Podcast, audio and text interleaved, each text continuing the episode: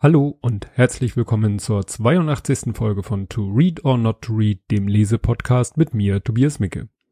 Ja, vorab wollte ich nochmal erwähnen, dass in diesem Podcast es darum geht, dass ich Bücher vorstelle und zwar aus meiner ganz persönlichen und subjektiven Sicht. Ich bin kein Literaturkritiker. Das ist halt hier so ein Lesepodcast mit ein bisschen Personal Podcast Einschlag. Deswegen geht's jedes Mal auch, wie auch dieses Mal, vorab erstmal ein Rückblick auf so die Zeit seit der letzten Folge, ob da irgendwas Spannendes passiert ist.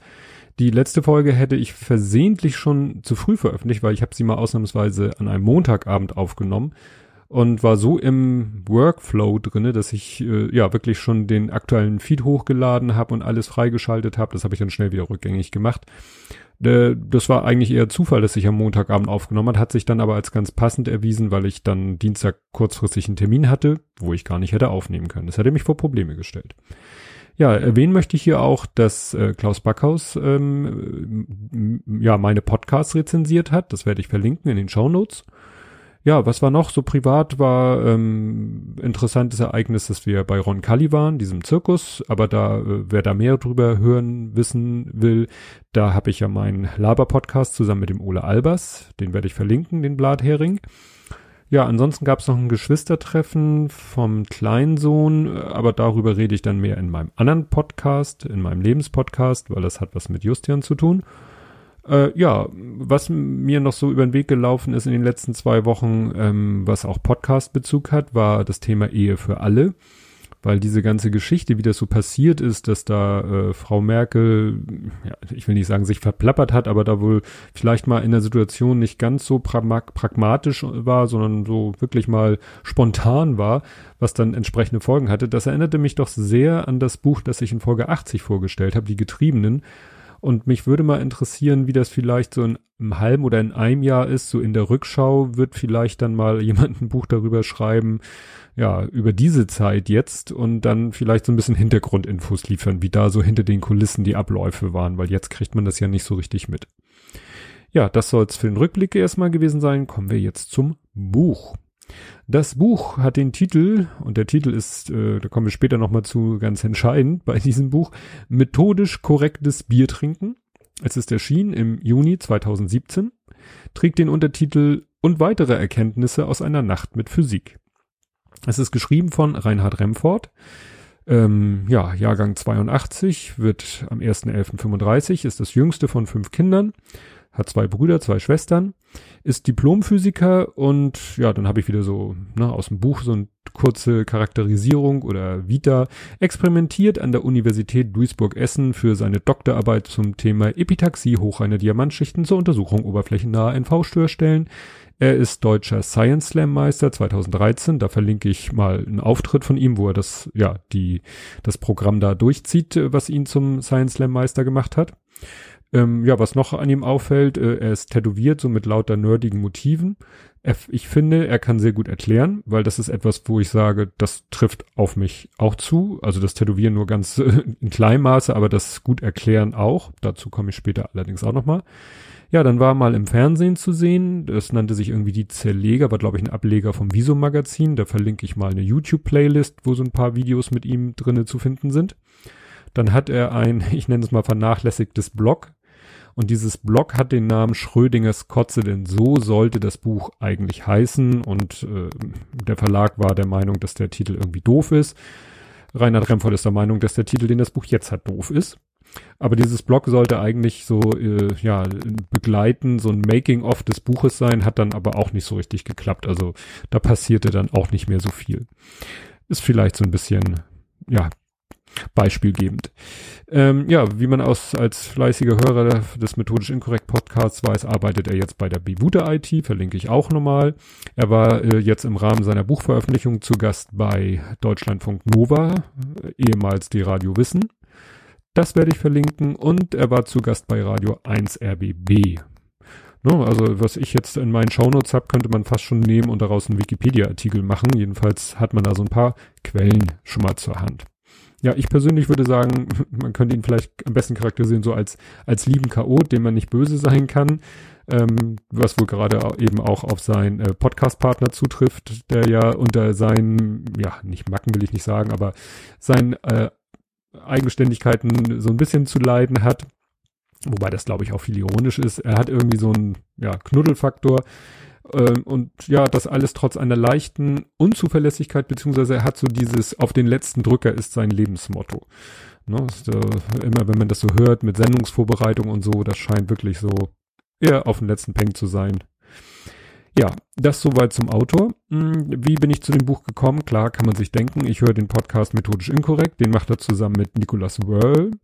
Und ja, der hat sogar einen Wikipedia-Eintrag, den werde ich verlinken. Und man konnte eben die Entstehung dieses Buches quasi live mitverfolgen, äh, wenn man diesen Podcast regelmäßig hört, inklusive diverser Rants über den Verlag und über Word, äh, das er gezwungenermaßen benutzen musste, um dieses Buch zu schreiben. Wer das alles hören will, muss diverse Folgen methodisch inkorrekt nachhören. Kommen wir jetzt mal zum eigentlichen Inhalt des Buches. Da will ich erstmal ein bisschen was zu mir wieder sagen, weil man dann vielleicht besser einschätzen kann, also meine Einschätzung des Buches besser einordnen kann, weil ja, sonst äh, sagt der andere vielleicht, ja, ich fand das Buch aber ganz kompliziert oder ganz äh, unverständlich. Ja, ich nicht, weil ich bin selber ein großer Fan der Naturwissenschaften. Ich hätte am liebsten äh, im Abi nur äh, Leistungskurse gewählt aus den Naturwissenschaften, was ja nicht geht. Man ist ja dann gezwungen, sage ich mal, auch andere aus anderen äh, Bereichen Fächer zu nehmen. Ich habe dann Mathe und Chemie genommen als Leistungskurs, habe dann mein Abi mit jeweils 13 Punkten gemacht. Ich habe äh, in Chemie ein Referat gehalten über Drogen, weil wir durften uns da ein Thema selber aussuchen und mich hat so die, ja, die, die, das Technische an Drogen, wie funktionieren sie, wie wirken sie überhaupt und das war äh, dann irgendwie viel zu lang. Eigentlich hatte jeder eine Doppelstunde Zeit, aber das kam dann bei den Mitschülern und bei der Lehrerin so gut an, dass sie mir dann noch eine zweite Doppelstunde gegeben haben, damit ich das zu Ende bringen konnte. Ja, was ich äh, auch äh, quasi ein weiteres Double Feature äh, in Sachen Abi war, dass ich mein Mathe-Abi zweimal schreiben durfte, weil wir äh, die Mathearbeit geschrieben haben und irgendwie während der Mathearbeit der eine Mitschüler meinte, also komisch, diese Aufgabe irgendwie da stand sowas wie, beweisen Sie, dass X positiv ist und er sagt, ich krieg da immer was Negatives raus und die Lehrerin hat dann, während wir dann weiter gegrübelt haben, hat sie die Aufgabe sich nochmal angeguckt und hat dann irgendwie festgestellt, dass ihre Aufgabenstellung falsch war. Was dann die Folge hatte, dass wir das Mathe-Abi nochmal schreiben durften. War natürlich nicht so prickelnd. Naja, ansonsten habe ich dann auch ja Mitschülern Nachhilfe gegeben, also nicht so professionell gegen Kohle, sondern ne, so ge geübt oder so mal geholfen. Habe auch abschreiben lassen, was mir dann mal eine 6 eingebracht hat in Mathe, weil ich sozusagen, weil jemand anders erwischt wurde, wie er bei mir hat abschreiben lassen. Aber ich war halt so etwas, äh, wenn es sowas gibt, ein beliebter Streber. Also ich war zwar sehr gut in der Schule, äh, das hat aber nicht dazu geführt, dass die Leute mich äh, geschnitten haben und gesagt haben, blöder Streber, sondern ja, waren dann froh, wenn sie von mir die Hausaufgaben abschreiben konnten. Ja, was ähm, vielleicht auch mich und den Reinhold Remford verbindet, ist, wir haben, behaupte ich mal, beide ein gutes Assoziationsvermögen. Dadurch fallen mir und wie ihm immer gute Gleichnisse ein. Also wenn es in methodisch inkorrekt mal so ein paar irgendwas gibt, dann fällt ihm meistens irgendwas ein, womit er das vergleicht, wo man dann sagt, aha, so ist das also gemeint. Und das fällt mir auch immer relativ leicht. Auch jetzt in meinem Beruf schaffe ich es manchmal irgendwie so Gleichnisse zu schaffen, dass, was weiß ich, Kunden oder Kollegen irgendwelche Zusammenhänge besser verstehen, als wenn sie das einfach so sich versuchen zu erklären. So, jetzt kommen wir mal wirklich zum eigentlichen Buch. Also im Vorwort ist, äh, sage ich mal, eine, eine schöne Selbstbeschreibung von ihm und ich werde, wie die äh, regelmäßigen Hörer es gewohnt sind, auch hier ein bisschen vorlesen, nicht so viel wie aus anderen Büchern. Aber ich lese jetzt mal einen Teil aus dem Vorwort vor, in dem er so seine äh, Kindheit oder Jugendzeit beschreibt. Gestählt durch die mathelastigen Jahre meiner Kindheit bei den toten Verwandten und durch ein gesundes Interesse an lebensbejahenden Dingen wie Tetris und dem Krieg der Sterne wurde aus mir ein Teenager, der sich fragte, ob die imperialen Sturmtruppen nur eine konsequente Weiterentwicklung der Föderation der Planeten waren und Yoda vielleicht der letzte überlebende Urenkel von Mr. Spock. Kurz gesagt, ein Bilderbuch-Nerd, der damals wahrscheinlich auch zu einem alten weißhaarigen Mann in den Lieferwagen gestiegen wäre, wenn dieser ihm nur glaubhaft versichert hätte, er müsse zurück in die Zukunft, um seine zukünftigen Kinder zu retten.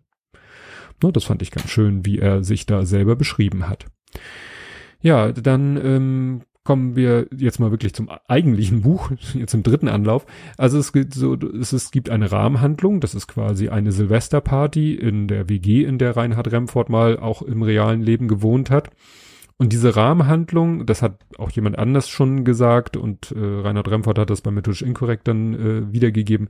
Diese Rahmenhandlung ist wirklich sehr gut geschrieben. Und also er hat aus meiner Sicht das Zeug auch dazu, ruhig mal irgendwie wirklich einen Roman oder sowas zu schreiben, weil wirklich diese Rahmenhandlung ist sehr gut geschrieben, sehr unterhaltsam.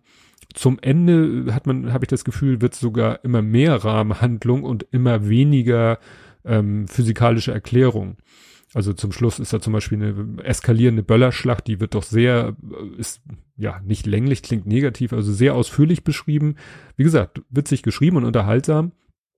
Ähm, man weiß bei dem Buch nicht, das muss man immer im Hinterkopf halten. Er hat gesagt, der Verlag hat auch viel rausgeschmissen, was ihn auch geärgert hat. Also ich sag mal, ich hätte gerne von dem Buch mal das Originalmanuskript, so wie er es geschrieben hat, äh, weil das, das wäre wahrscheinlich noch viele andere tolle Sachen drin. Da kann man dann ja auch unter dem Titel Schrödingers Kotze ja weitergeben. Ja, ein Beispiel für seinen Schreibstil Stil will ich nochmal liefern. Da geht es darum, dass in der WG äh, zwei andere äh, Mitbewohner äh, FIFA spielen, also dieses äh, Computer- oder Playstation spielen und da irgendwie äh, es auch etwas lauter wird und ein Knallen zu hören ist. Und dann kommt der eine rein und sagt, und dann geht's los, ein kurzes, krummeliges Entschuldigung, mir ist der Controller aus der Hand gerutscht. Bestätigt meine ersten, meinen ersten Verdacht, dass es sich bei dem dumpfen Geräusch aus der Küche um einen unserer PS3-Controller gehandelt haben musste, der mit voller Wucht gegen die Wand geschlagen worden war.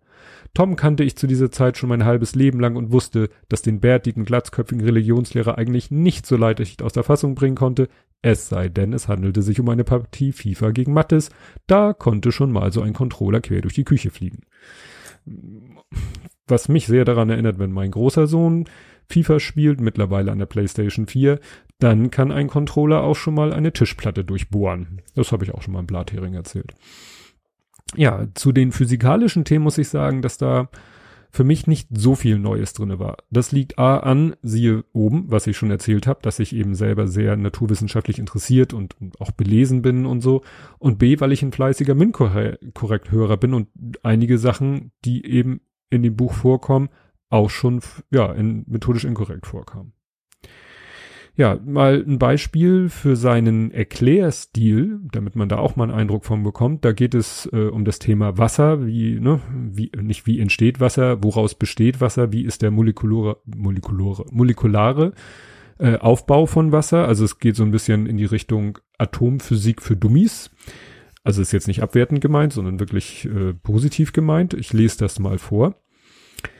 Wie steht es denn in dieser Beziehung mit unseren Sauerstoff und Wasserstoff? Der Wasserstoff steht zwar ganz links im Periodensystem, doch das einzige Edelgas in seiner Nähe ist das Helium und das ist nur einen Schritt nach rechts entfernt. Der Wasserstoff wird also alles dafür tun, um irgendwoher noch ein Elektron zu bekommen, um dann von weitem und bei schlechtem Licht wie Helium auszusehen. Der Sauerstoff hingegen hätte die Wahl, entweder sechs Elektronen abzugeben und mit den verbliebenen Elektronen in seiner Hülle auch wie Helium auszusehen oder er besorgt sich die ihm fehlenden zwei Elektronen, um wie Neon zu erscheinen. Da der Sauerstoff recht weit rechts im Periodensystem steht und daher viel lieber Elektronen aufnimmt, als welche abzugeben, entscheidet er sich für die Suche nach zwei weiteren Elektronen. Genau diese seltsame Eintelkeit der Elemente führt zu der Art von chemischer Bindung, wie wir sie in einem Wasserstoffmolekül vorfinden. Denn sowohl Wasserstoff als auch Sauerstoff sind auf der Suche nach weiteren Elektronen, um ihre äußeren Schalen voll zu bekommen. Doch woher nehmen, wenn nicht stehlen? Das Zauberwort heißt in diesem Fall tatsächlich teilen. Wenn zwei Wasserstoffatome und ein Sauerstoffatom aufeinandertreffen, gehen sie eine chemische Verbindung ein, in der sie sich einige ihrer Elektronen teilen, so dass jedes von ihnen ein bisschen wie ein Edelgas sein kann. Das heißt, die beiden Wasserstoffatome besorgen sich jeweils ein Elektron vom Wasserstoff. Aha, entdecke ich gerade einen Tippfehler. Das heißt, die beiden Wasserstoffatome borgen sich jeweils ein Elektron vom Sauerstoff und stellen ihr Elektron dafür zeitweise dem Sauerstoff zur Verfügung. Das Ergebnis ist, dass die beiden Wasserstoffatome jeweils zwei Elektronen zur Verfügung haben und das Sauerstoffatom acht. Ja, also wie gesagt, gerade beim Vorlesen ein Fehler entdeckt. Errata. Hatte ich ja auch mal das Thema. Ja, wie gesagt, ich finde es gut geschrieben. So geht es eben munter weiter in dem Buch. Die Rahmenhandlung führt zu physikalischen Phänomenen, die dann sehr verständlich erklärt werden. Am Ende gibt es dann die üblichen Danksagungen.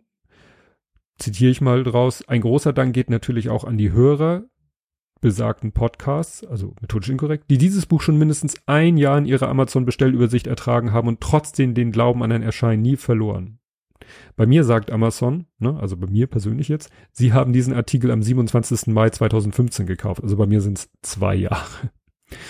Ja, ein äh, schöner letzter Satz in diesem Buch, den ich auch schon irgendwo auf Twitter mal gelesen habe, weil den jemand anderes auch schon hervorgehoben hat. Ähm, ja, zitiere ich hier auch. Obwohl mein Vater das Erscheinen dieses Buches leider nicht mehr miterleben durfte, bin ich mir sicher, dass er verdammt stolz gewesen wäre, dass doch ein kleiner Teil dieses Buches auf seiner alten Schreibmaschine entstanden ist. Ne, denn methodisch inkorrekt Hörer wissen, dass sein Vater vor nicht so langer Zeit gestorben ist, also auch während das Buch entstanden ist. Ja, und er hat eben einen Teil auf einer Schreibmaschine getippt. Wobei das natürlich auch nur ein Zwischenschritt gewesen sein kann. Ich glaube nicht, dass der Verlag irgendwelche auf Schreibmaschine getippten Blätter angenommen hat. Ja, apropos Verlag, erschienen ist das Buch im Ullstein Verlag. Da verlinke ich auch wieder einen Wikipedia-Link, äh, zu dem Verlag, weil das auch wieder, wie bei allen Verlagen, die der letzten Bücher, die ich vorgestellt habe, ist es immer wieder interessant, wie da Verlage mit wem mittlerweile fusioniert sind oder zu welchem Konzern, großen Verlagskonzern gehören. Ja, wie gesagt, schaut es euch an, wenn es euch interessiert. Ja, es ist bisher erschienen als Taschenbuch, also wird wahrscheinlich auch nicht als gebundene Ausgabe erscheinen, geht ja wenn höchstens andersrum, oder als Kindle E-Book bei Amazon, wie gesagt. Und das soll es zu diesem Buch gewesen sein. Ja, kommt nun wie immer der Ausblick auf die nächste Folge und die Zeit dahin, bis dahin. Ich bin jetzt, da ich dieses Buch schon fast eine Woche durch habe, aber in meinem Sendungsrhythmus bleiben wollte, bin ich jetzt schon relativ weit mit dem nächsten Buch. Das wird wahrscheinlich früher oder später dazu führen, dass ich dann mal ein Double Feature wieder machen werde, was mir ja zur 80. Folge, wo es eigentlich dran gewesen wäre, nicht gelungen ist. Ja, ähm, dann ist hier in Hamburg ja dieses Wochenende der G20. Dem werde ich versuchen, mich zu entziehen. Das habe ich nicht bewusst getan. Da hat sich äh, schon vor langer Zeit etwas ergeben, dass ich in Berlin sein werde. Mit anderen verwaisten Vätern zusammen. Darüber werde ich dann wahrscheinlich, äh, ja, auch im Blathering oder im Justian Podcast ausführlich berichten. Und dann gibt's in zwei Wochen die nächste Folge mit dem nächsten Buch oder vielleicht sogar schon zwei Büchern. Bis dann. Tschüss.